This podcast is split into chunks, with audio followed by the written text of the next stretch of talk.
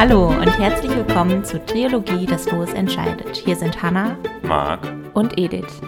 Wie funktioniert unser Podcast? Nach jeder Folge wird ein Los gezogen, anhand dessen der oder die Ziehende die nächste Folge gestaltet, denn das Los entscheidet bei uns. Dabei kann das Thema nicht nur unmittelbar, sondern auch im weiten Sinne mit dem Losbegriff in Verbindung stehen. Die genaue Themenwahl obliegt jedem und jeder selber, ebenso wie die Ausgestaltung der Folge. Da wir alle drei unterschiedliche Typen sind, ist im Spektrum der Themen keine Grenze gesetzt. Da wir aufgrund von Ediths Bachelorarbeit letztes Mal die Folgen getauscht haben und Marc die Folge übernommen hat, ist jetzt Edith an der Reihe und wir freuen uns sehr auf ihr Los Freiheit. Rosemarie Magdalena Albach war 16 Jahre alt, als sie die wohl bedeutendste Rolle ihres Lebens erhielt. Heute bringe ich euch die Geschichte einer Filmikone nahe, die Deutsche war, es allerdings nie sein wollte. Eine Schauspielerin, die einst nach den Wünschen anderer geformt wurde und mehr verkörpern wollte als ein hübsches und braves Mädchen. Von einer Frau, die all dem entfliehen wollte, was sie einst an diese Rolle fesselte und schließlich ihre Freiheit in Paris fand. Habt ihr eine Idee, wer diese Person sein kann? Ich kannte ihren Namen zum Beispiel nicht, also ihren echten Namen nicht. Das ist tricky. Du hast noch keine Zeit genannt. Richtig. Ne? Mhm. Und wir wissen nur, dass sie eine Filmikone war und von Deutschland nach Paris. Richtig. Lebte sie dann in Paris oder? Mhm. Zeitweise lebt sie auch lange Zeit in Paris. Ich komme nicht auf den Namen, dass es die, die Sissy gespielt hat, oder? Mhm. Caro? Ah. Nee, doch. Rosemarie, wie würde die das abkürzen? Rosa? Ah, fast. Romy. Romy Schneider. Romy Schneider. Romy Schneider, genau. Wir reden Ich komm nicht heute auf den Namen. Über Romy Schneider und ich will damit einsteigen, dass ich euch einmal den Trailer zeige von der Sissy-Trilogie, damit wir uns nochmal einfinden, ihr Gesicht vor Augen haben, wie sie so aussieht als dieses sehr junge Mädchen, was dann plötzlich zum Star heranwuchs.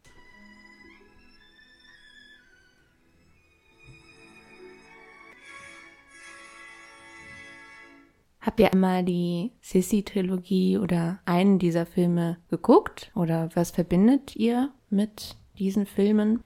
Ich glaube, ich habe die nie richtig geschaut. Also ich habe ein paar historische Romane, also fiktive, die in der Zeit spielten und auch von ihr spielten, gelesen. Und ich habe, gab es eine Zeichentrickserie dazu? Ich glaube, die habe ich mal ein bisschen gesehen. Und ich wusste, dass sie als Schauspielerin Sissy gespielt hat in den alten Filmen, aber ich meine, ich habe die nie wirklich gesehen. Und dann gab es ja letztes Jahr oder vorletztes Jahr eine Miniserie, die auch Sissy hieß. Die habe ich auch gesehen. Ja, aber die Filme selbst nicht, glaube ich.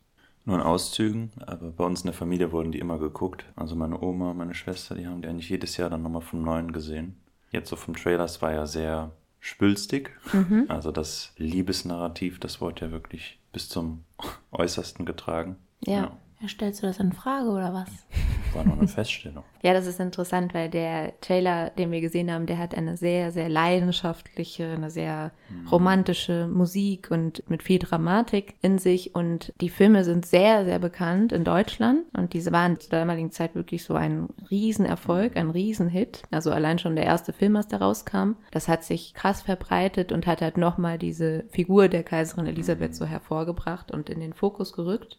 Und ich finde das auch sehr interessant, was du gesagt hattest, Marc, zum Beispiel das mit deiner Familie, dass die das gerne gucken oder deine Schwester und so, weil Sissy kommt jedes Jahr zu Weihnachten, Genau. die drei Filme. Das ist wie so die Haselnüsse für Aschenbrüder. Das ist eine, eigentlich fast so eine deutsche Tradition geworden, dass man diese Filme zeigt. Und Ernst Marischka, der Regisseur, der hat dann schon lange Zeit die Rechte für den Film sich sichern lassen, aber es war immer ein bisschen schwierig, weil natürlich die Persönlichkeit der Sissy sehr beliebt ist, also die irgendwie darzustellen. Und es gibt auch viele Filme und Serien, wie du meintest, Hannah, vor allem in der letzten Zeit gibt es dann nochmal so ein Comeback, dass äh, sie dargestellt wird.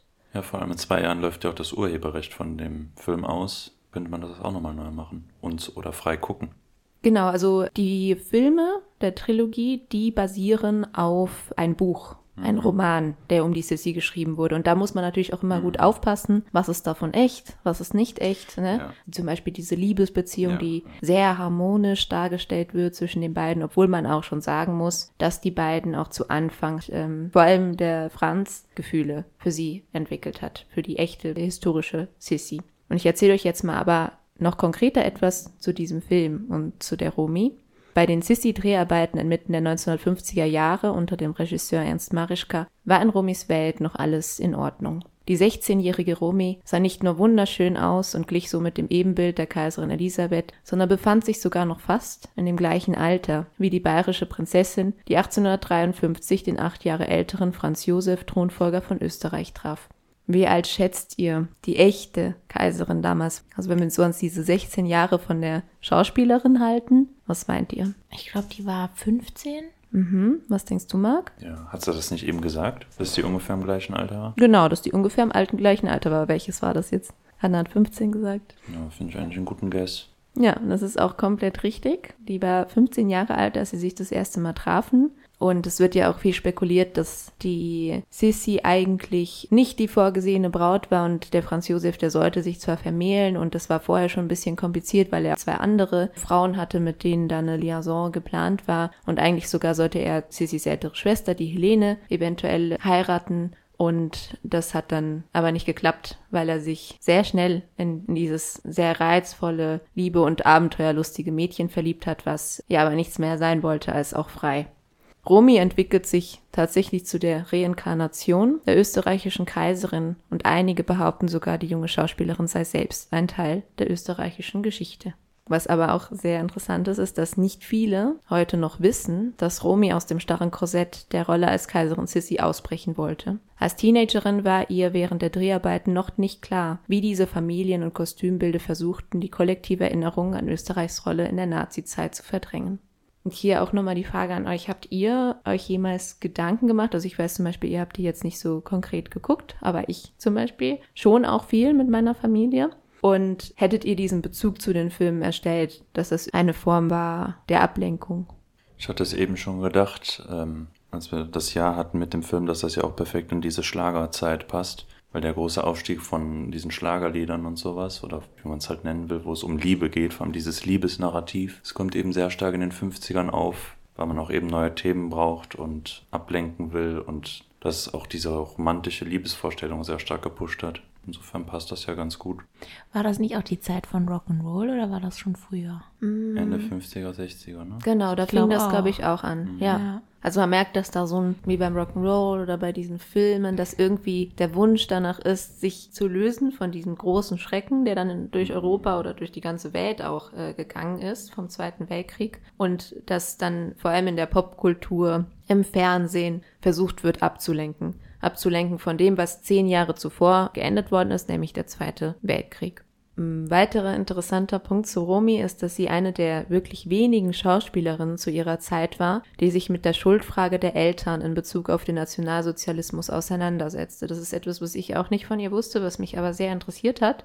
Denn im Jahr 1938 marschierte Hitler mit der deutschen Wehrmacht in Österreich ein und Magda Schneider, Romys Mutter, war damals mit Romy im dritten Monat schwanger. Magda gehörte mit ihrem Ehemann Wolf Albachretti, das ist der Vater von der Romy, zu den Traumpaaren des deutschen Unterhaltungsfilms während der NS-Zeit. Der Einmarsch der Deutschen nach Österreich hatte auch zur Folge, dass Romy als Deutsche geboren wurde, obgleich sie später als Österreicherin wahrgenommen werden wollte. Allerdings beantragte sie nie die österreichische Staatsbürgerschaft. Magda Schneider war häufig zu Gast bei Adolf Hitler, wie beispielsweise auf seinem Anwesen Obersalzberg. Hitler war ein Fan ihrer Schauspielkunst und Magda feierte gerne die Geburtstage ihrer Kinder auf diesem Anwesen. Später würde Romy der Journalistin Alice Schwarzer mitteilen, dass ihre Mutter ein sexuelles Verhältnis mit Hitler gehabt haben soll. Es gab kaum Möglichkeiten für die kleine Romy und ihren drei Jahre jüngeren Bruder Wolf Dieter, Zeit mit ihrer Mutter zu verbringen. Romy wurde bereits im Alter von vier Wochen nach Schönau am Königssee gebracht, wo sie mit ihrem Bruder Wolfi auf dem Landgut Mariengrund ihrer Großeltern mütterlicherseits aufwuchs. Bis zur Vollendung ihres ersten Lebensjahrs kümmerte sich eine Gouvernante um die kleine Romy, und während ihrer ersten Jahre bekam sie nur selten Besuch ihrer Eltern, die beide lieber ihre Zeit in Schauspielprojekte investierten und eher entfernten Verwandten gleichkamen. Romy war fünf Jahre alt, als sich ihre Eltern trennten, und sieben, als sie sich schließlich scheiden ließen. Fernab von den Schrecken des Zweiten Weltkrieges konnte sie jedoch im Vergleich zu vielen anderen eine relativ unbeschwerte Kindheit haben, wenngleich sie die fürsorgliche Distanz ihrer Eltern für den Rest ihres Lebens negativ prägen würde. Im Alter von elf Jahren erhielt Romy ihre schulische Ausbildung im Mädcheninternat auf Schloss Goldenstein nahe Salzburg, wo sie sich häufig bei Theaterstücken engagierte und ihre Leidenschaft für die Schauspielkunst entdeckte. Auch die Kinobesuche, bei denen sie ihre Eltern auf der Leinwand bewunderte und die ihr dort öfter als im echten Leben begegneten, veranlassten sie dazu, in ihrem Tagebuch zu schreiben Ach, jedes Mal, wenn ich einen schönen Film gesehen habe, sind meine Gedanken nach der Vorstellung, ich muss auf jeden Fall einmal eine Schauspielerin werden. Ja, ich muss. Und sich gesehen fühlen. Ja, es ist aber auch sehr gut, dass du diesen Punkt sagst, weil sich gesehen fühlen, auch in Bezug auf die Eltern, ist halt ein sehr interessanter Punkt. Sie braucht ja irgendwie diese Aufmerksamkeit und das ist auch etwas, was später mh, hm, psychologische Gutachten auch von ihr sagen, dass das halt sehr ihr Leben geprägt hat. Und ich würde euch gerne auch fragen, habt ihr früher oder auch heute zum Beispiel den Gedanken gehabt, gerne mal Schauspieler oder Schauspielerin zu sein? Oder vielleicht eine anderwertige Person des öffentlichen Lebens, sei es zum Beispiel Sänger oder keine Ahnung, was es da alles gibt. Es gibt ja ganz viele Möglichkeiten, aber irgendwie ins Showbusiness zu gehen.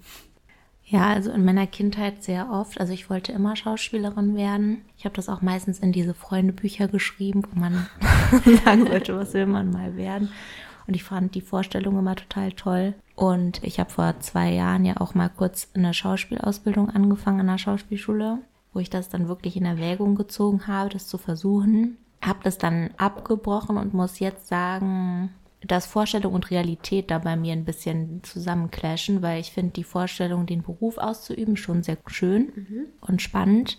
Aber da gibt es dann mehrere Punkte, die ich daran sehr schwierig finde. Also zum einen die finanzielle Unsicherheit, weil wenn das wirklich dein Hauptberuf ist, dann kann es gut sein, dass du mal mehrere Monate gar keine Arbeit hast. Man hat das ja auch während Corona gesehen, dass da super viele SchauspielerInnen, die eben nicht jetzt A-Promis sind, sehr gelitten haben und einfach kein Einkommen dann hatten. Und das finde ich schwierig. Und dann auch, wenn man davon ausgeht, dass man eine gewisse Popularität bekommt und berühmt wird, geht das natürlich mit sehr vielen Konsequenzen einher. Also sowohl positive so Privilegien, aber auch sehr viele negative Dinge. Und gerade auch, was du sagtest, dass man immer gesehen wird und immer gefilmt wird, immer in Schlagzeilen ist. Und ich glaube, dass das sehr viel mit einem macht. Mhm. Und ich denke da immer noch manchmal drüber nach, ob ich das jetzt gerne sein würde und wenn ja, welcher Grad, weil es gibt natürlich auch unterschiedliche Arten von Prominenz. Also ob man jetzt irgendwie in Deutschland Heidi Klum ist oder ob man irgendeine Journalistin ist, die man kennt, aber jetzt auch nicht. Es sind natürlich auch unterschiedliche Berufe, aber jetzt vom prominenten Grad. Und ich glaube, so eine gewisse Prominenz fände ich okay. Ja. Aber so eine Prominenz, dass man wirklich nur in einer bestimmten Bubble, in einer Bubble gekannt wird. Also das ist ja gerade auch total das Social Media Phänomen, dass manche Leute in einer gewissen Blase sehr bekannt sind, aber wenn sie auf die Straße gehen, dann trotzdem längst nicht von jedem erkannt werden, wie jetzt Günther Jauch oder sowas. Mhm. Und ich glaube, das wäre noch okay, aber diese Prominenz, wo man wirklich seinen Alltag nicht mehr leben kann, fände ich sehr schwierig. Ja, den kann ich mich nur anschließen. Wolltest du denn auch mal gerne Schauspieler werden? Schauspieler nicht. Also ich habe zwar früher Theater und so gespielt, aber ich habe schon Texte auslernen wie die Pest gehasst. Und äh, sowas wie Musik kam halt nicht in Frage. Gut, dass du Nachtführungen machst.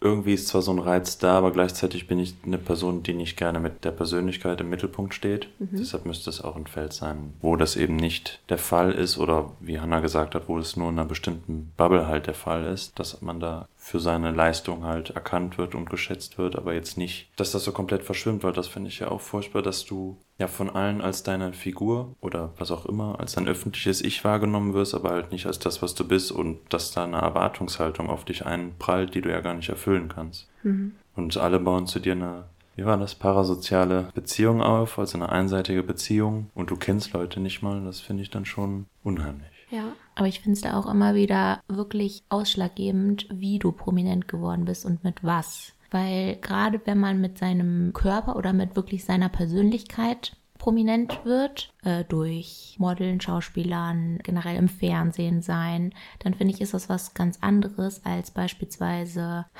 jemand wie Igor Levit oder so, der jetzt ein sehr bekannter Pianist ist und wo ihm wahrscheinlich auch nicht schadet, dass er jetzt nicht unterirdisch schlecht aussieht, weil natürlich hat er auch dieses bisschen Pretty Privilege, aber es ist nicht der primäre Faktor, der beachtet wird, mhm. sondern der primäre Faktor ist, dass er sehr gut Klavier spielen kann. und bei seinen Konzerten damit beeindruckt. Ja. Und das ist einfach was ganz anderes. Und das ist natürlich auch nochmal eine ganz andere Sparte und ein ganz anderes Milieu wahrscheinlich, was ihn dann wiederum verfolgt. Aber ich finde das so ausschlaggebend, weil das einfach total den Unterschied macht. Oder auch mittlerweile Menschen, die durch Podcasts bekannt geworden sind. Also wenn wir jetzt mal Olli Schulz und Jan Böhmermann rausnehmen, die vielleicht vorher schon bekannt waren. Aber es gibt ja wirklich Menschen, die beispielsweise durch ihre Stimmen, durch ihre Erzählungen, durch die Art, wie sie dramaturgisch eine Geschichte erzählen können, bekannt werden. Und das ist ja auch wieder was ganz anderes. Und ich finde, das ist total relevant bei der Frage. Ja, das sehe ich auch so, weil also allein, wenn wir uns auch den Fall der Romi angucken, die ist ja auch eine sehr, sehr, also wirklich, wenn man sich auch so die Fotos von ihr anguckt und so eine sehr, sehr schöne Frau. Und die hat einen sehr krassen Wiedererkennungswert und da lastet auch zum einen auch immer wieder dieser Druck, auch auf sehr hübsche Menschen zum Beispiel. Und das finde ich auch sehr interessant, weil wir, wenn wir auch über die Kaiserin Elisabeth denken, das war für sie so ein starkes Instrument, ne, diese Schönheit, auch ihr Intellekt und alles, dass man auch irgendwie diesen Druck hat, das zu wahren. Wenn wir auch zum Beispiel ja. über das älter werden, vor allem von Frauen, weil Frauen werden immer super krass kritisiert, super ins Scheinwerferlicht gestellt, was ihr Äußerliches angeht. Und bei Männern haben wir leider auch immer noch mehr so dieses ähm, es gibt sehr viele sexistische Werte, die da auch in die Person des öffentlichen Lebens einfallen. Also man ist ständig diesen Sachen ausgesetzt, man ist sehr auf diesem Druck ausgesetzt und andererseits, ne, wenn wir über dieses Thema Schauspieler werden, ja oder nein sprechen, kann es natürlich auch ähm, ein Lebenstraum sein von vielen Menschen, ne? Zum Beispiel dann sich behaupten zu können, verschiedene Rollen darstellen zu können, irgendwie von, von einer Figur in die nächste zu schlüpfen. Es ist ja auch eine Kunst an sich, die man beherrschen kann, erlernen kann. Manche Menschen werden damit geboren, mit diesem Talent. Andere, die sind äh, aus einem privilegierten Elternhaus oder so, wo die schon so ein bisschen da reingelangen. Aber ein sehr, sehr komplexes Thema. Ne? Aber es ist natürlich auch so, wenn du ja diesen Weg gehst und Erfolg hast, öffnest du damit ja auch die Büchse der Pandora, weil du A, sobald du die Bühne verlässt, ja nicht aufhörst, prominent zu sein. Das heißt, deine Prominenz besteht ja auch abseits von dem konkreten Tun, was du hast. Und du wirst nie wieder in diesen Status zurückkommen, den du vorher hattest. Du wirst ja dann einfach erkannt werden. Ja, es gibt kein richtiges ja Zurück mehr. Ne? Also es gibt ja auch viele Schauspieler, die sich auch eine Auszeit nehmen, aber trotzdem gibt es immer noch Schlagzeilen, ja, und was machen die jetzt und was ist hier und da? Also auch nur, wenn wir zum Beispiel Michael Schumacher, der ja auch nach dem Unfall wirklich lange Jahre oder gar nicht in der Öffentlichkeit ist, wird trotzdem jede zweite Woche irgendwas in so einer blöden Klatschzeitung berichtet. Ja, vielleicht noch zu deinen Punkten vorher, Edith, noch ein paar Gedanken. Also einmal würde ich dir in dem Punkt zustimmen, wo du meintest, dass Frauen, was älter werden angeht, anders bewertet werden, weil das sehe ich auch so. Wobei ich schon auch finde, dass Männer auf eine andere Art auch sehr äußerlich beurteilt werden. Also du siehst auch selten Models, die kein Sixpack haben, jetzt bei Männern oder so. Ja. Aber was das Altern angeht, würde ich dir auch zustimmen. Da sind wir, glaube ich, immer noch eher in der Perspektive, dass Männer tendenziell tendenziell, wenn sie älter werden, auch als attraktiv wahrgenommen werden und auch wenn sie graue Haare bekommen ja, oder so. wie so ein Regel. Wein. Ne? Wo man, wobei man auch dazu sagen muss, ja. wenn sie vorher schon attraktiv waren. Also Männer, die ja. vorher nicht als attraktiv wahrgenommen werden, die nicht. Und das ist bei Frauen schon anders. Und dann der Punkt, den du meintest mit der Rolle, die sie verkörpert, das finde ich auch sehr problematisch, weil sie ja wirklich eine historische Person darstellt, die auch ja teilweise sehr krank war, mhm. was das angeht und ja auch bis in ihr hohes Alter eigentlich nicht davon losgekommen ist. Und gerade bei dieser Figur ist es einfach relevant, wie man aussieht und wie ja. sie das als Schauspielerin macht. Und das ist natürlich auch sehr extrem und auch ein extremer Druck, wie du meintest. Und als letzten Punkt würde ich mich noch interessieren, wie das denn bei dir ist. Also ob du auch berühmt wollen, berühmt werden wolltest. Ich glaube, so in meiner Jugendzeit, dann war ich auch so, oh ja, das ist bestimmt richtig schön und cool, weil man, glaube ich, als jugendliche Person immer noch so unsicher ist und auch irgendwie gerne manchmal auch nach Aufmerksamkeit aus ist, weil man ja vielleicht auch irgendwie andere Lücken, die man im Leben hat, denkt, dann würde das das ausfüllen und dann kriegt man irgendwie diese ganzen schönen Sachen, die man sich wünscht. Also es ist ja auch so einfach diesen Status quo zu erlangen, wenn man berühmt ist. Also darüber habe ich auch viel nachgedacht. Ich so, boah, das ist doch bestimmt richtig schön, ne? Weil man, glaube ich, dann von einer kindlicheren oder jugendlicheren Perspektive sowas, ich will nicht sagen naiv, aber vielleicht das alles in rosa sieht, ne? Also alles als etwas sehr Schönes, ne? Und je erwachsener wird, desto bewusster wird man sich auch über die ganzen Konsequenzen. Ne? Ich will jetzt auch nicht sagen, dass die, also Schauspieler oder Schauspielerin zu sein etwas Schlechtes ist, überhaupt nicht, aber es ist auch, auch leider diesen gesellschaftlichen Druck, den wir drum aufgebaut haben, die Erwartungshaltung. Auch so, dass wir selber ja auch nicht komplett richtig agieren und dann auch klatschen und tratschen über, was hat der jetzt gemacht und die haben sich getrennt und jetzt ist das los, ne? Aber ich habe es auch nie so richtig gegriffen und habe gesagt, ja, das werde ich jetzt so wie verfolgen. Aber ich habe zum Beispiel auch viel in der Schule so in Richtung Theater oder Musicals, also alles, was so mit Musik zu tun hatte, fand ich total cool. Also ich fand es immer sehr schade, dass ich kein Instrument erlernt habe, aber ich habe ja Gesang und so verfolgt und das war etwas, wo ich so gedacht habe, boah, das wäre so toll, zum Beispiel so die Musical-Darstellung zu gehen, weil ich da so viele Sachen verbinden kann, die mir halt Spaß machen. Das ist natürlich auch eine andere Form des Berühmtseins, weil es auch sehr bubblemäßig ist, ne? Aber das war eine Sache, die ich total toll fand. Wir hatten ja gerade Rumis Eintrag im Tagebuch und der geht tatsächlich 1953 in Erfüllung. Im Alter von 15 Jahren kam sie zum ersten Mal neben ihrer Mutter auf die große Leinwand im Film Wenn der weiße Flieder wieder blüht. Die junge Teenagerin verkörperte dabei in vielerlei Hinsicht sich selbst. Tochter eines berühmten Schauspielers, der Mutter und Kind schon früh verließ und auf welchen sie nach vielen Jahren erneut trifft. Magda Schneider, Romis Mutter, spielt ebenfalls ihre Mutter in diesem Film. Ein Phänomen, das sich auch in der Sissi-Trilogie wiederholen würde, wo Magda, die Herzogin Ludovica von Bayern, Elisabeths Mutter, spielte. War euch das bekannt? Mhm. Also ich wusste das, als ich damals die Filme gesehen habe, da wusste ich, dass das auch ihre echte Mutter ist. Was sehr, sehr krass ist. Also und interessant. Also es gibt ja auch manche Menschen in der Öffentlichkeit, Schauspieler, die dann berühmte Kinder haben, die Schauspieler sind oder so noch sogar noch ihre Eltern übertrumpfen. Ja, oder Brüder, ne, so die Hemsworth-Brüder oder sowas. Also es gibt schon einige richtige Schauspielfamilien und sie entstammt halt daraus. Und ich habe jetzt einmal ein Foto mitgebracht von den beiden und da könnt ihr die zwei einmal gerne beschreiben. Das ist ungefähr zu der Zeit, wo die Romi 15 Jahre alt ist. Wie alt war ihre Mutter zum Zeitpunkt der Geburt, weißt du das? Sie war 29 Jahre alt. Ah, okay, ja. Das ist aber trotzdem überraschend, weil ich finde, dass die Mutter schon sehr jung aussieht und sie sehen sich generell sehr ähnlich. Wir haben das Foto jetzt vor Augen und sie haben beide auch eine sehr ähnliche Frisur. Ja, also sie haben beide sehr lockige Haare, ein bisschen, also keine Dauerwelle, aber hinten festgesteckt und Romy trägt ein kleines Hütchen und sie umarmen sich und berühren sich auch mit ihren Wangen und lachen beide in die Kamera und sind beide sehr hübsch, ja, und sehen sich wirklich sehr ähnlich. Also würde ich sagen, oder, Marc? Ja. Die Eltern von Romy waren ja getrennt, ne? also sogar geschieden, das hatten wir ja vorher einmal erwähnt. Und rund zehn Jahre später begegneten sich Romys Eltern im Café Landmann, also seit dieser Film gedreht wurde. Und es war ein arrangiertes Treffen, das die Geschiedenen zueinander bringen sollte, geplant vom österreichischen Hollywood-Regisseur Otto Preminger. Zu diesem Zeitpunkt verfilmte er den Bestsellerroman Der Kardinal mit Romy in der Hauptrolle. Als Kardinal. Nein, nicht als Kardinal. Ich habe da nicht so tief reingeguckt in diesen Film, aber der hat auch etwas mit einer kritischen Haltung zum Nationalsozialismus zu tun. Preminger ging dabei den Wünschen der nun 25-jährigen Schauspielerin nach, die die Hoffnung nicht aufgegeben hatte, ihre Eltern zumindest zeitweise wieder zu einem harmonischen Beisammensein zu führen. Sie besorgte ihnen sogar kleinere Rollen in Premingers Film, um die gemeinsame Zeit als Familie zu verlängern. Der deutsch-französische Schauspieler und Vertrauter Rumis Mathieu Carrière beschreibt die Schattenseiten ihrer Jugend wie folgt. Ja, Hanna, Warte kennst du kurz. ihn? Mathieu Carrière? Ja.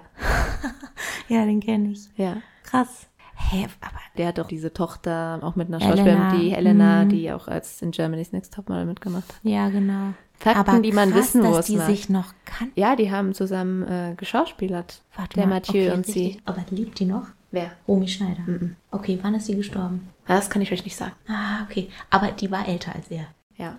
Sie war eben auch ein missbrauchtes Kind, wenn man so will, wie übrigens viele Kinderstars. Sie werden nicht nur von ihren Eltern oder von ihren Verwandten oder von Fremden missbraucht, sondern auch vom Filmgeschäft selbst. Wenn man mit 12, 13, 14 plötzlich große Rollen spielen muss, mit denen du dich automatisch auch stärker identifizierst, als wenn du älter bist und eine eigene Persönlichkeit entwickelt hast, dann verändert das dein Leben. Dann verändert das dein Erleben. Dann wird es immer schwieriger, eine eigene Identität aufzubauen. Auch Rumi schneidet diese Erlebnisse in einem Interview an.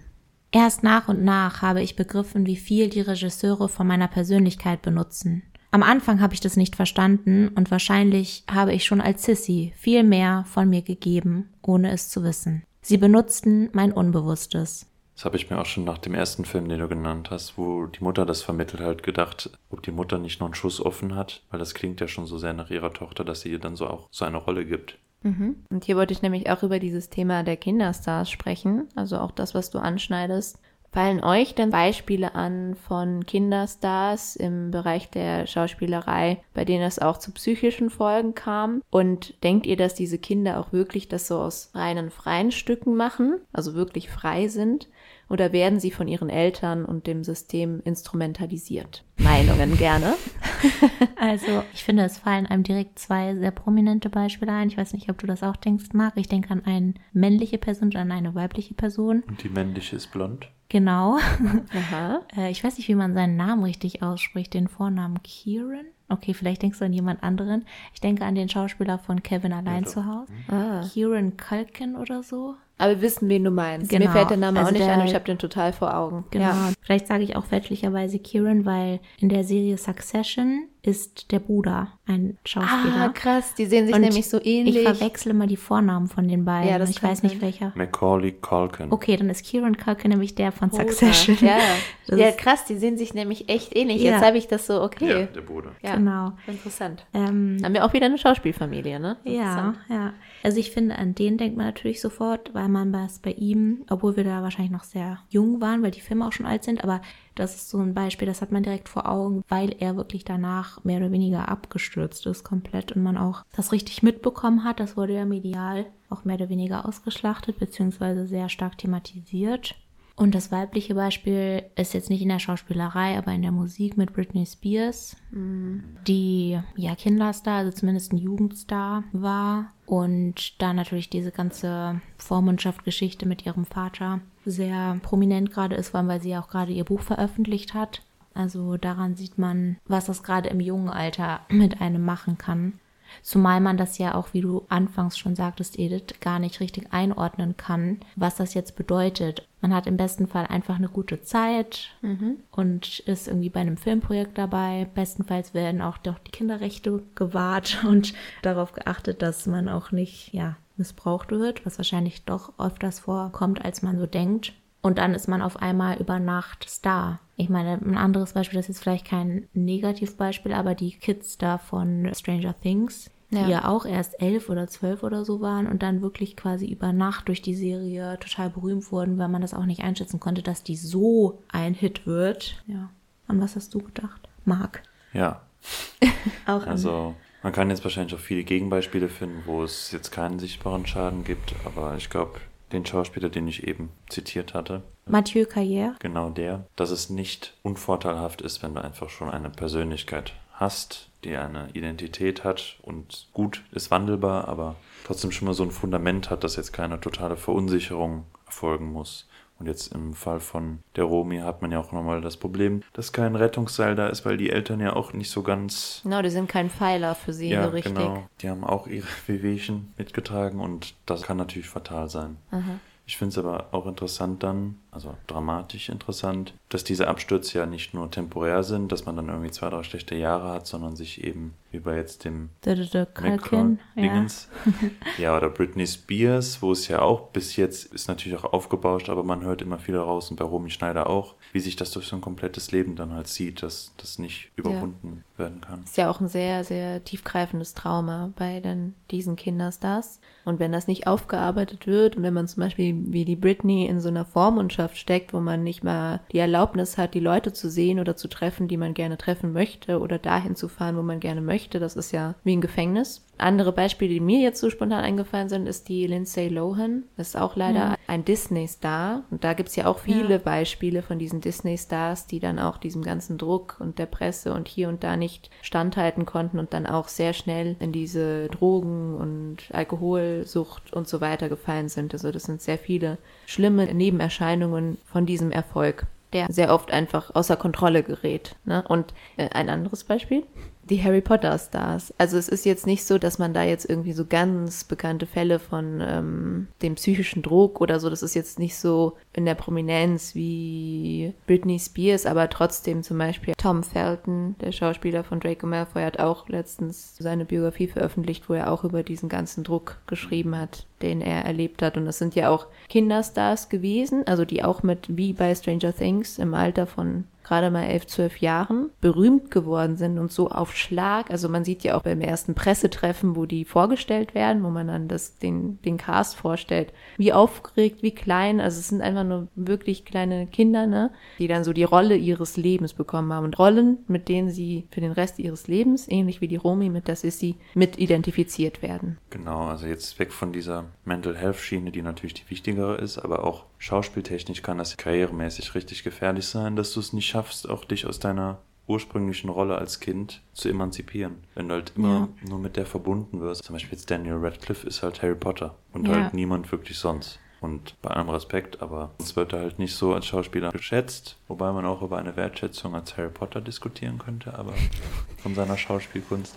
Aber es ist natürlich schade. Gegenbeispiel Emma Watson, die man natürlich sehr stark mit ihrer Harry Potter-Rolle verbindet, aber die man trotzdem auch aus anderen Filmen kennt. Aber sie ist jetzt aus dieser Reihe zum Beispiel jetzt die einzige von denen, wo mir das einfällt. Und jetzt beim Kevin allein zu Hause Beispiel ist ja auch noch dasselbe. Also es gibt noch Richie Rich. Ist wieder auf das Kind-Portfolio reduziert und nicht als Erwachsenen-Schauspieler. Mhm.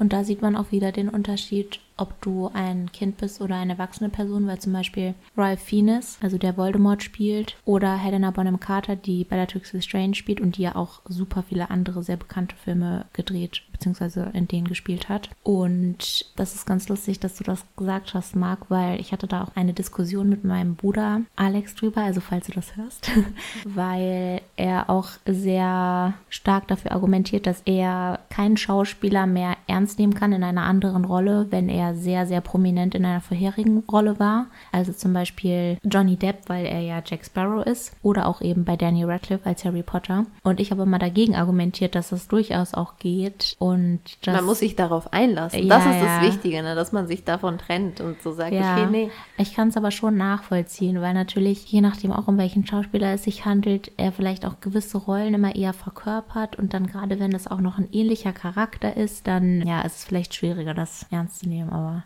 ich glaube, das Problem haben viele tatsächlich. Das hast du doch auch ein bisschen, Marc, oder? Ja, man könnte die Achse ja noch weiterführen, dass es nicht mal an anderen Filmrollen liegt, sondern wenn du einen Film mit Brad Pitt siehst, dann siehst du nicht die Filmfigur, die Brad Pitt verkörpert, sondern du siehst Brad Pitt. Ah, und ich finde das. Also andersherum sozusagen. Ja, und ich finde, das zieht dich halt aus der Geschichte raus oder kann dich aus der Geschichte rausziehen, weil du dann nicht in der Geschichte eintauchst und dich darauf einlässt, sondern denkst, ach, wie war das? Ach, und jetzt läuft er das mit dem und welche Filme war das noch? Und eigentlich mag ich ihn ja auch und boah, früher sah der aber gut aus oder sowas. Und dann bist du so richtig aus der Story rausgeholt. Genau das gleiche hat er auch. Genau das gleiche sagt er auch immer. Also der mein Bruder. Bruder. Ja.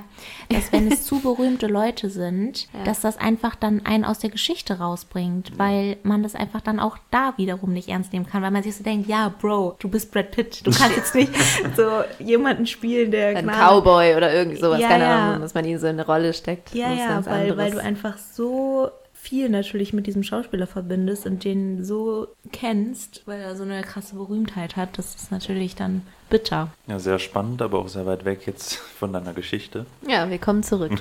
aber danke für eure Gedanken.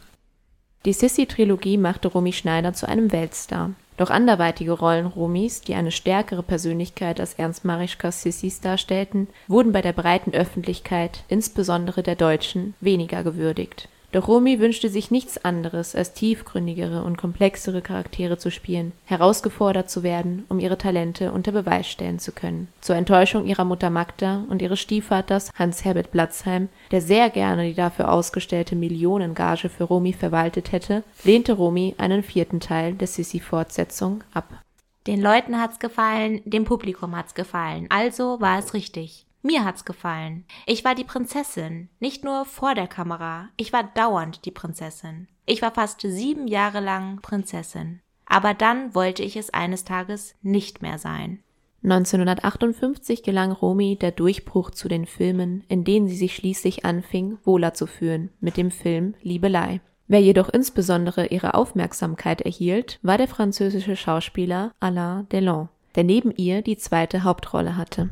Kennt ihr den? Der kommt immer in den Kreuzworträtseln als Antwort.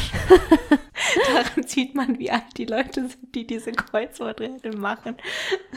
Ja, der ist immer noch bekannt. Ich glaube, der hat sogar auch einen berühmten Schauspielsohn. Der war wirklich ein sehr, sehr, sehr bekannter Schauspieler, fast noch bekannter damals als die Romy, obwohl sich das dann irgendwann ausgeglichen hat. Und so erfüllte sich, was Romy noch als junges Mädchen in ihr Tagebuch schrieb. Mein Gott, wie wird es sein, wenn ich mich mal verliebe? Wo werde ich mich verlieben? Ach, da wird dann eine schöne Zeit beginnen, wenn einen viele Männer lieben. Und zwar fesche, schöne Männer. Andere will ich ja nicht. Nur fesche, schöne. Und jetzt müssen wir das einmal unter Beweis stellen, ob das auch so ein fescher Mann ist. Ihr könnt jetzt gerne einmal eure Bewertung abgeben von dem Allah. Hm, Ich weiß jetzt nicht, ob eine grundsätzliche Schönheit, aber er strahlt schon etwas Individuelles aus. Also er hat schon so einen bestimmten Charakter, er hat einen Wiedererkennungswert, sehr markant, dunkle Haare, stechender Blick, schon prägnant. So, das bleibt schon in Erinnerung.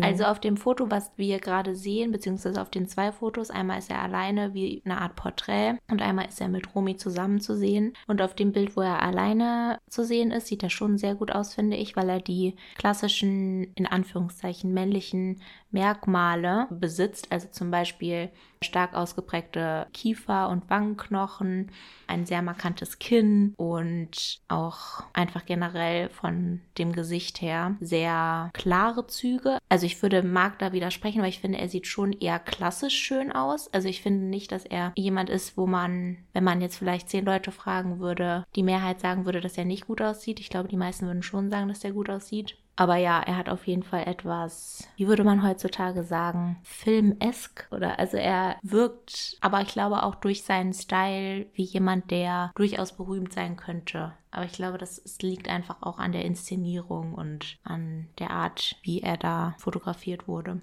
Der ist vor allem durch seine stechenden Augen bekannt. Eine sehr blaue, intensive, Ja, lange Wimpern. Also sehr, und wirklich, ich finde, der hat so ein bisschen was wie so Adonis-mäßig. Also sehr hübsch. Ne? Sehr, sehr hübsch. Ich finde es bei Romy Schneider sehr interessant, dass sie teilweise sehr untypisch auch aussieht. Also sie ist sehr hübsch, aber zum Beispiel ihre Augen sind ja für das, was man jetzt klassisch vielleicht als normal bezeichnen würde, relativ weit auseinander. Richtig, ja. Und dadurch bekommt sie auch so etwas sehr Individuelles. Mhm, das finde ich auch. Wenn man sich zum Beispiel auch nochmal an die Sissy erinnert, wo sie die Sissy-Rolle spielt, da hat sie weil sie noch so jung ist, auch so mehr dieses pausbäckige und runde Gesicht. Also sie ist irgendwie runder in ihren Gesichtszügen, aber trotzdem sehr schön, obwohl man dann immer so an dieses typische denkt, wo so eine Frau sehr, sehr schlank und irgendwie sehr hohe Wangenknochen und so weiter.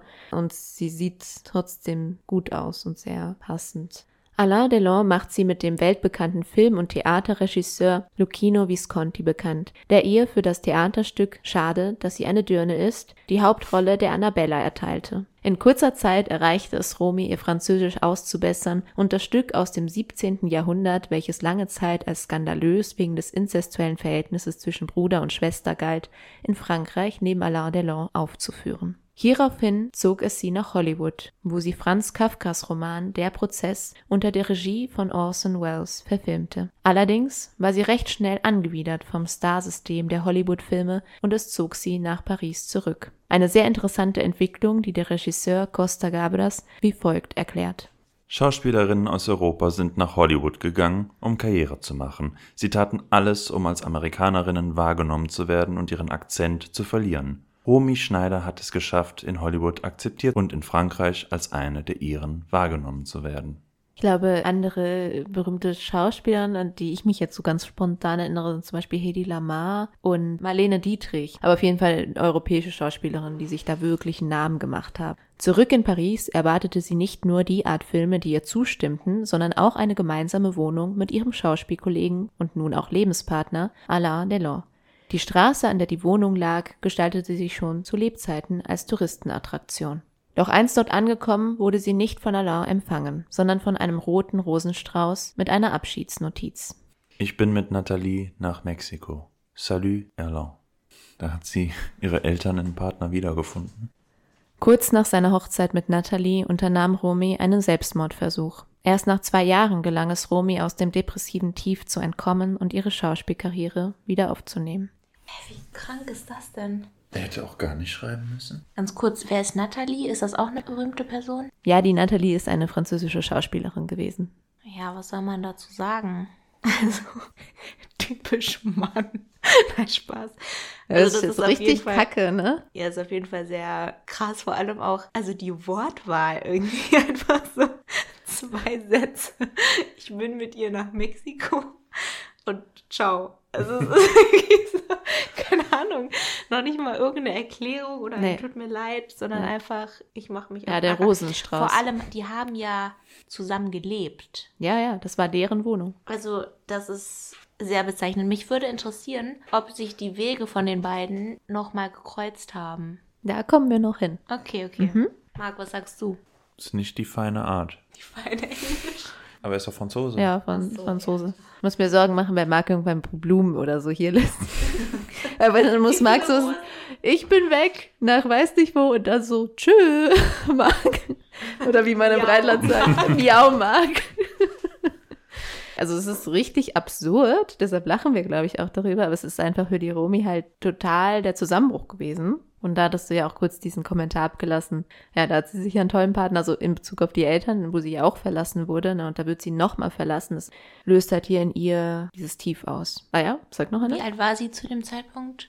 Also die haben sich kennengelernt, da war die Romi 20 Jahre alt und die haben sich nach vier Jahren getrennt. Also war sie 24. Ist und ja auch was, interessant, dass die dann so lange zusammen waren und dann nur so ein Kärtchen da ist. ja, der hat bestimmt auch ein Problem, kann ich mir vorstellen. Aber hattest du nicht eben gesagt, dass sie zu irgendeinem Filmzeitpunkt 25 war? Oder habe ich das? Genau, das war aber da, wo die. Eltern sich das erste Mal wieder getroffen haben. Also das hatte nichts mit ihm zu tun. Ich Ah, habe ein okay. bisschen mit der Zeit gesprungen, einfach um Okay, diese okay. Thematik. Genau. Aber was auch noch bedeutend ist, ist, dass zum Beispiel die Mutter, die Magda, ne, von der Romy, nicht wollte, dass sie mit dem Alain Delon liiert ist. Wahrscheinlich auch, weil sie sie noch weiter besitzen wollte oder so ein bisschen halt die Kontrolle über sie ausüben konnte.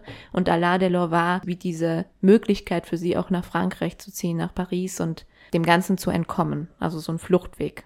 War Alain Delon gleich alt ungefähr? Ja, der war drei Jahre älter. Ah ja, okay. Mhm, also haben die gut, also so vom Alter so ganz gut gepasst.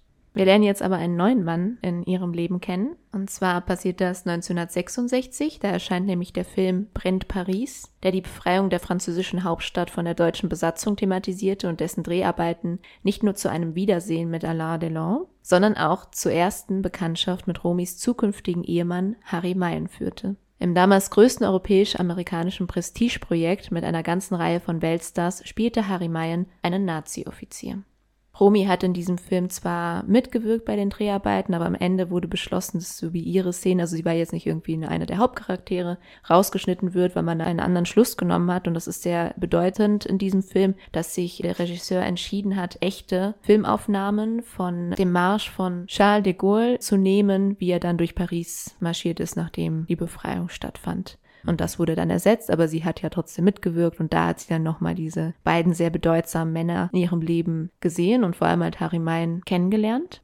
Der war tatsächlich Jude. Das ist sehr interessant, weil er als Halbjude, ich mache hier Anführungsstrichen, galt. Und dadurch, dass sie ihm auch nahe gekommen ist, schien auch der Wunsch danach, diese NS-Vergangenheit ihrer Eltern ausgleichen zu können und auch Rollen in Filmen einzunehmen, die eine kritische Haltung gegenüber dem Nationalsozialismus einnahmen, ja, immer näher zu kommen. Also das war wirklich etwas, wonach sie sehr stark gestrebt hat und wo sie sich auch daran orientiert hat, was letztlich auch zu Konflikten zwischen ihrer Mutter und dem künftigen Ehemann geführt hat, ne, weil er natürlich wusste, was ihre Vergangenheit anbelangte. Ich finde eher interessant, dass die einem Juden die Rolle eines Nazi-Offiziers geben. Ja, das ist auch sehr, sehr interessant und ähm, der hat das öfters gemacht.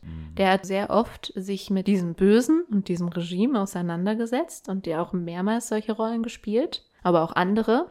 Und zu seinem Leben wollte ich auch noch was Kurzes erwähnen, nämlich sein Vater, der war ein jüdischer Kaufmann, der verschwand sogar in einem Konzentrationslager. Und Harry selbst wurde mit 18 Jahren in das KZ Fußbüttel deportiert und wurde dann von den Amerikanern befreit. Hm. Also er hat es geschafft, aber er hat die schlimmsten Schrecken davon miterlebt und er hat sich dann halt wirklich viel damit auseinandergesetzt. Ne? Und ich habe hier auch noch mal ein Bild oder zwei dabei von den beiden, wie die aussehen. Ja, lasst mal gerne eure Kommentare fließen. Wir sind in den 60er Jahren, ne? Ja, also ich finde, der ist ein ganz anderer Typ Mann. Er strahlt, finde ich, nicht so eine kernige Männlichkeit aus. obwohl so ein gewisser Daddy-Issue-Faktor ist schon dabei. Er wirkt schon älter, auch von der Art und Weise, wie er halt gekleidet ist und wie sein Haarstil ist. Vielleicht auch so reifer und beschützender. Ja, also ich finde gerade auf dem rechten Bild könnten die auch so Vater und Tochter sein. Also ich weiß nicht, wie viel er älter ist, aber er wirkt schon auf jeden Fall deutlich älter. Müssen jetzt zehn Jahre sein, wenn die Schneider 38 geboren ist und der noch im KZ war mit 18. Das war ein 14-jähriger Unterschied zwischen den beiden. Also da habt ihr das richtig eingeschätzt. Die war ja noch ein Kind, die ist ja 38 geboren, also die war wirklich ein Kleinkind während des Krieges und er, ja, genau, 14 Jahre. Ja, ich weiß gar nicht richtig, wie man das beschreiben soll. Also er hat etwas längere Haare als Alain, auch wellig und gerade auf dem rechten Bild wirkt er schon auch wie jemand, der selbstbewusst ist und weiß, wer er ist. Mhm. Und das Lächeln ist auch so ein bisschen, ist das richtige Wort? Suffis, nee, suffisant. Schon so ein bisschen. Ein ich bisschen. Die 14-Jährige so geklärt. So leicht. Ja, ja, so ein bisschen verschmitzt und suffisant, so eine leichte Mischung daraus. Das linke Bild ist aber ganz süß, weil sie ist total glücklich, ja, ne? Und das sieht total echt aus. Also das sieht richtig aus wie so ein echter Moment. Herzlichen Dank. Doch den Bund der Ehe mit Romy zu schließen gestaltete sich als kompliziert. 1966 war Harry noch ein verheirateter Mann, während sich beide ineinander verliebten. Da Harry primär in der Theaterbranche tätig war und nur über wenig Geld verfügte, kaufte, in Anführungszeichen, Romy ihn mit 200.000 Mark aus der Ehe frei. Das heißt, die Frau hat das gekriegt, die Ehefrau, damit sie die Scheidung einwilligt? Naja, das war halt eine sehr kostspielige, oder Scheidungen sind ja auch sehr kostspielig und je nachdem, wo der arbeitet und wie und wo, also es ging dann in die Scheidungs- und auch Unterhaltskosten seiner Ex-Frau, der Schauspielerin Anneliese Römer. Mhm. Ja, und dann haben die sich halt vermählt. Allerdings entfachten sich in der zunächst harmonischen Ehe, aus der Romis erstes Kind David entstammt, auch Konfliktpunkte. Der David ist ein Jahr nach der Ehe geboren. Also ging das auch sehr flott. So führte sich der sonst so intellektuelle und erhabene Schauspieler im Schatten seiner wohlhabenden und viel erfolgreicheren Frau, während Romy für ihn in den ersten zwei Jahren der Ehe ihre Karriere pausierte, um als Hausfrau und Mutter zu fungieren, was sie letztlich nicht glücklich stimmte. Doch auch Romys nachgesagte Affäre mit dem Bundeskanzler Willy Brandt im Jahr 1972 wegen ihrer Unterstützung seiner Person und Partei im Wahlkampf sorgten für Unruhen. Das ist aber auch immer nicht so sicher. Also ich habe das gelesen, dass das halt nachgesagt wird und dass die Presse darüber berichtet hat. Aber man weiß ja nicht, weil der Willi war auch nicht so ein ja. Heiliger, ne? Willy Brandt war fasziniert von Romy Schneider, die wiederum sein Engagement im Kampf gegen den Nationalsozialismus bewunderte. 1975 ließ sich Romy schließlich von Harry scheiden. Harry erhielt eine Abfindung von rund 1,4 Millionen Mark und Romy nahm den gemeinsamen Sohn David mit sich nach Paris. Vier Jahre später verstarb Harry Mayen. Geplagt durch die Trennung von Romy und David, litt er unter Depressionen, wurde tablettenabhängig und erhängte sich schließlich auf dem Balkon seiner Hamburger Wohnung. Hat er seinen Sohn nicht sehen dürfen? Es war kompliziert. Ich habe mir da nicht so richtig reingewagt in diesen Aspekt, aber die hatten eine sehr weite Entfernung, weil Harry und Romy haben während ihrer Ehe in Berlin gewohnt also da ist sie dann von Paris nach Berlin gezogen. Das hat sie aber sehr unglücklich gestimmt. Und dann durch diese ganzen Probleme haben sie sich getrennt. Und ich kann mir vorstellen, dass es einfach diese geografische, aber auch zeitliche Entfernung war, unter der er sehr gelitten hat.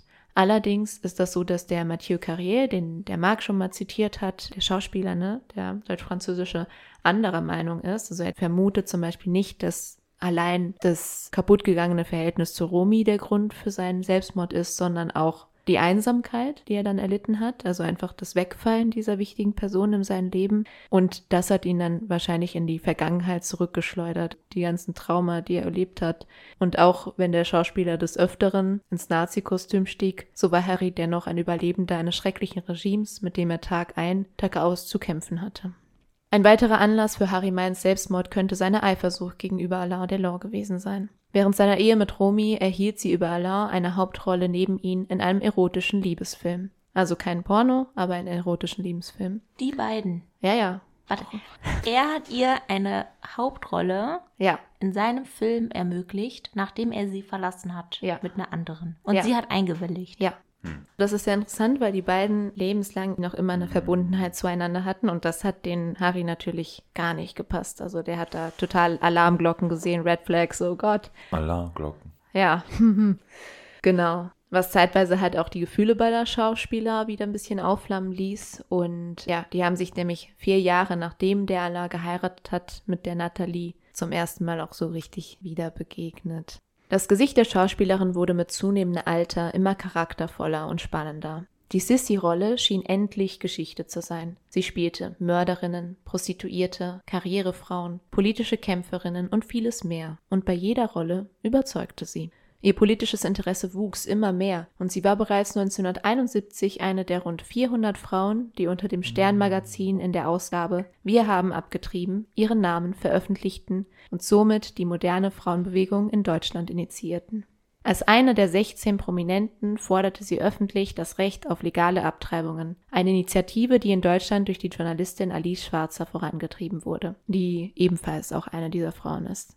Diese Art der Veröffentlichung wurde bereits zwei Monate zuvor in Frankreich unter anderem durch die französische Schriftstellerin und Philosophin Simone de Beauvoir in Gang gesetzt. Da kriege ich jetzt zustimmendes Nicken, das heißt, euch ist dieser Artikel bekannt irgendwie generell krass, dass so drei sehr berühmte Frauen da so miteinander gewirkt haben, ne? Ja. Finde ich auch. Ich wusste das auch irgendwie, dass Rumi da war, aber ich habe das sowas von vergessen und erst bei der Recherche ist mir das aufgefallen, wie sehr sie auch noch engagiert war. Also nicht allein nur in den Filmen, wo sie auch wirklich versucht hat, sehr komplexe Rollen zu spielen und wo Frauen in einer super schwierigen sozialen Position sind. Es gibt zum Beispiel auch einen Film, wo sie mit Klaus Kinski, also schwierige Persönlichkeit, aber okay, können wir drüber, ja, wo es auch um eine Pornodarstellerin geht, wo es um ihr Leid geht und so weiter. Also sie hat sehr, sehr krasse Rollen gespielt. Also Randfiguren ne, der Gesellschaft. Mhm.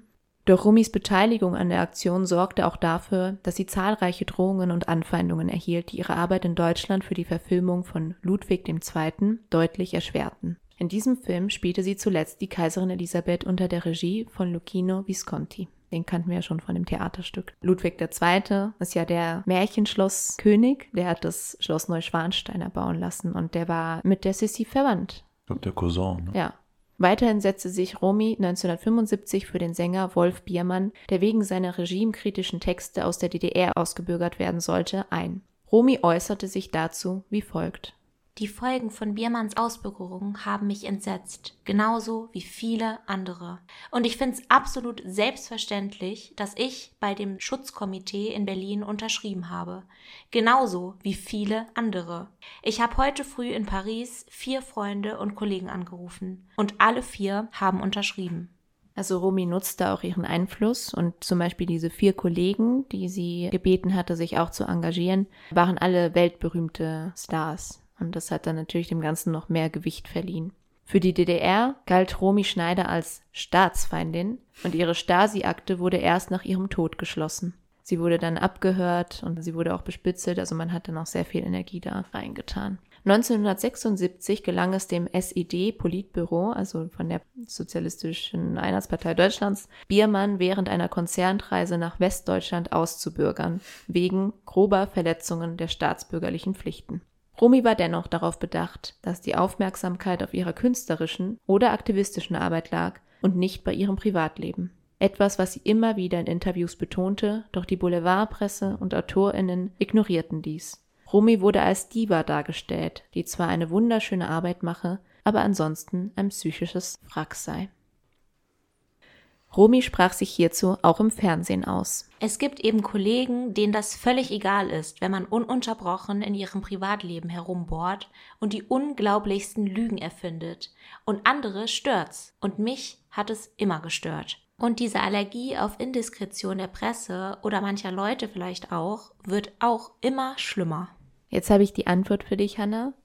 Rumi Schneider starb viel zu früh, mit 43 Jahren an gebrochenem Herzen.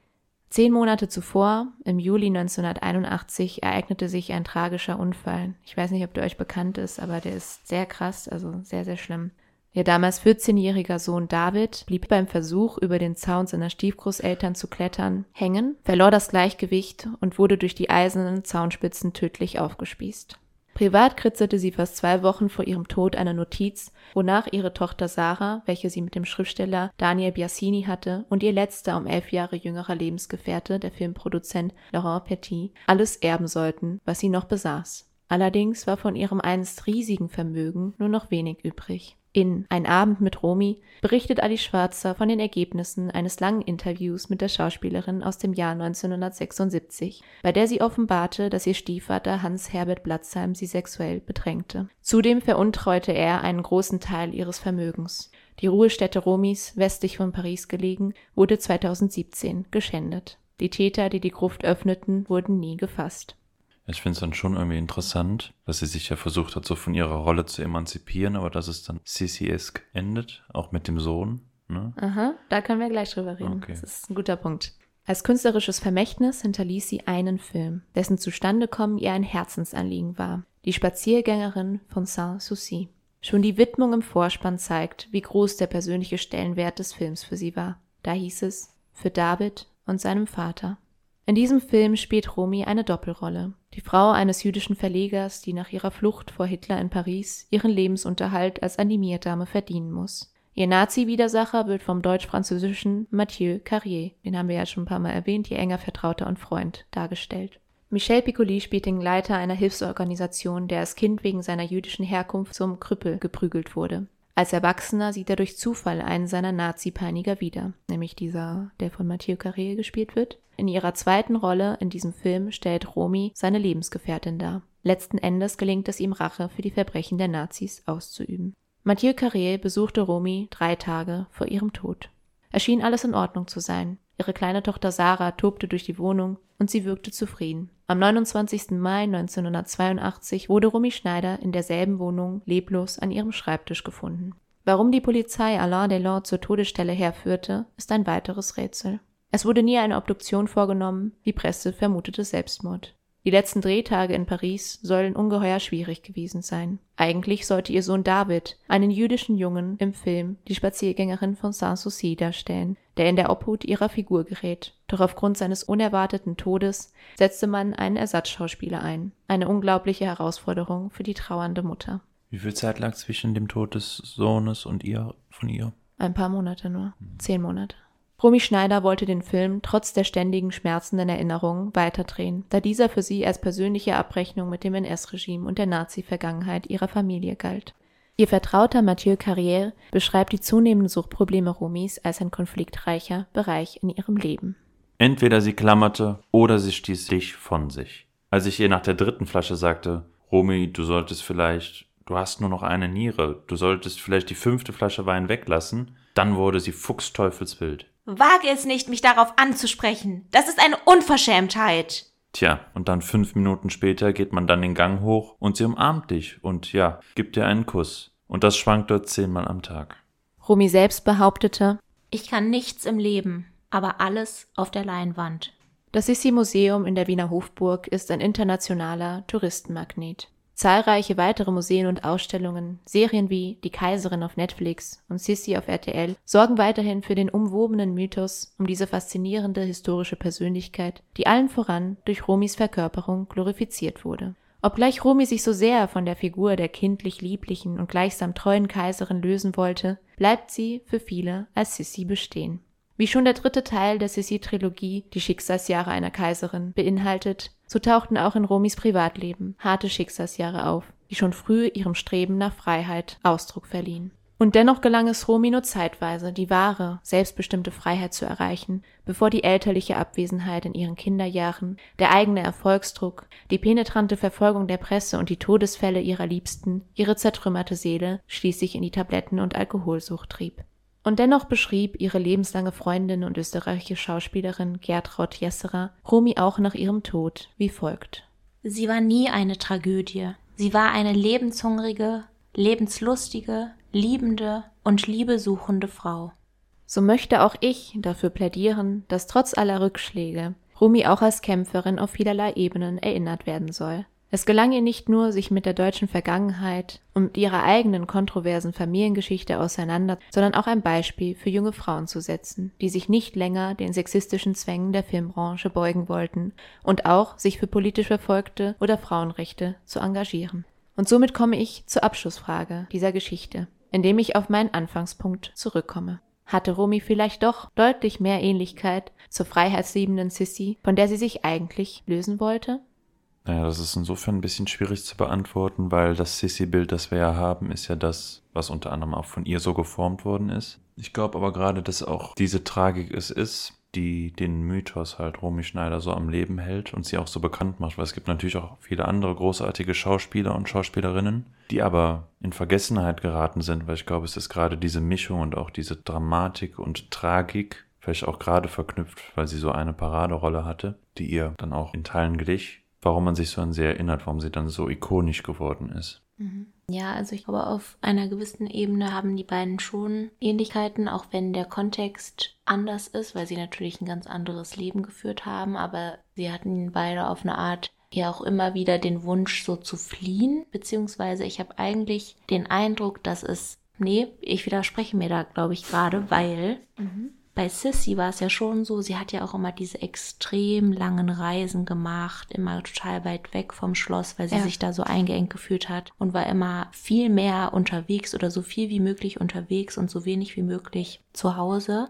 Bei Romy hat man eher das Gefühl, dass sie sich ja nach diesem Zuhause sehnt, mhm. weil sie das als Kind nicht erfahren hat, zumindest so wie wir es wissen und von ihren Eltern nicht erfahren hat. Und ich habe eher den Eindruck von der Geschichte, die du jetzt erzählt hast, dass sie sich eine beständige Ehe gewünscht hätte und ein friedlicheres Leben. Aber wahrscheinlich war das einfach nicht möglich aufgrund von verschiedenen Umständen und auch wahrscheinlich auch teilweise ihres Charakters, weil sie wird ja schon auch als eine sehr hm, als eine Person dargestellt, die auch nicht einfach ist und auch ihre Päckchen hat, logischerweise. Und das ist irgendwie deshalb so tragisch, weil beide auf ihre Art auch durch sich selbst so gefangen sind. Ja. Auf unterschiedliche Weise und das nie so richtig überwunden haben. Und das sieht man ja auch bei ihr am Ende, wie sie dann versucht hat, damit klarzukommen und dadurch in diese Sucht oder Süchte abgerutscht ist. Und das mit dem Tod von den Kindern ist natürlich, also komplett schrecklich einfach nur. Mhm. Von ihrem Kind, ne, von dem David. Genau, also das Kind von Sissy und das Kind Richtig. von ihr sozusagen und beide ja auch auf so eine tragische Weise, also einmal durch ja Selbstmord und einmal durch diesen schrecklichen Unfall.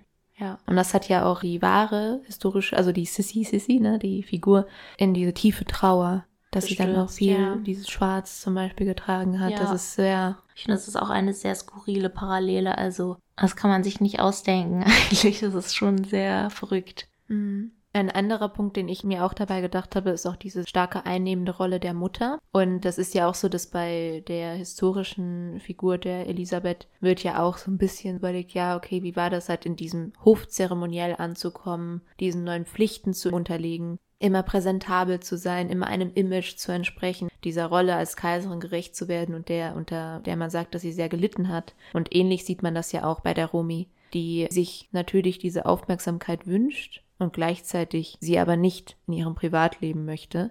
Ja, zum Beispiel die echte Sissy auch versucht hat, ja, viel zu entfliehen. Ich glaube, entfliehen ist ein richtiges Wort und ähnlich haben wir das auch mit der Romi, diese Entfliehen nach Paris, nach einer anderen Identität. Also sie wollte auch wirklich irgendwann mehr Französin sein als Deutsche konnte auch sehr, sehr gut Französisch, hat auch viel einfach französische Filme gedreht, französischen KollegInnen gearbeitet und ja, immer auf der Suche nach einer Identität, nach einer Familie, nach einem Partner, nach dieser Rolle der Mutter, die sie besser ausüben wollte, als es bei ihr der Fall war.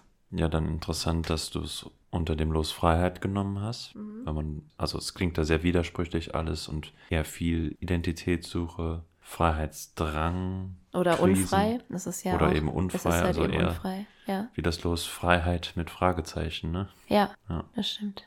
Zum Abschluss habe ich an euch beide ein paar Empfehlungen, wenn euch das Thema noch weiter interessiert, aber auch für euch, liebe Zuhörende. Es gibt den Film Romy auf Netflix, den man sich angucken kann. Und die Tochter der Romy Schneider, die lebt noch, die Sarah Biasini, die war ja die Halbschwester von dem David, der verstorben ist. Die hat auch ein Buch über ihre Mutter geschrieben. Das habe ich jetzt zwar nicht gelesen, aber ich habe so ein paar Sachen darüber herausfinden können, dass sie da auch sehr viel über diese Rolle auch der fehlenden Mutter bei Romy, weil das war dann wohl auch nicht alles immer so einfach, ne? Wenn du eine Mutter hast, die in der Öffentlichkeit steht, das ist ja wiederholt sich irgendwie, veröffentlicht hat und geschrieben hat, während sie mit ihrem eigenen Kind schwanger war. Und da hat sie sich viel mit diesem Gedanken beschäftigt, wie ihr Verhältnis zu ihrer Mutter war. Und der Titel heißt Die Schönheit des Himmels Himmels. Ja, und vielleicht für die ein oder andere Person auch, wenn ihr nochmal die Sissy-Trilogie guckt, kann man da ja nochmal mit einer neuen Perspektive rangehen.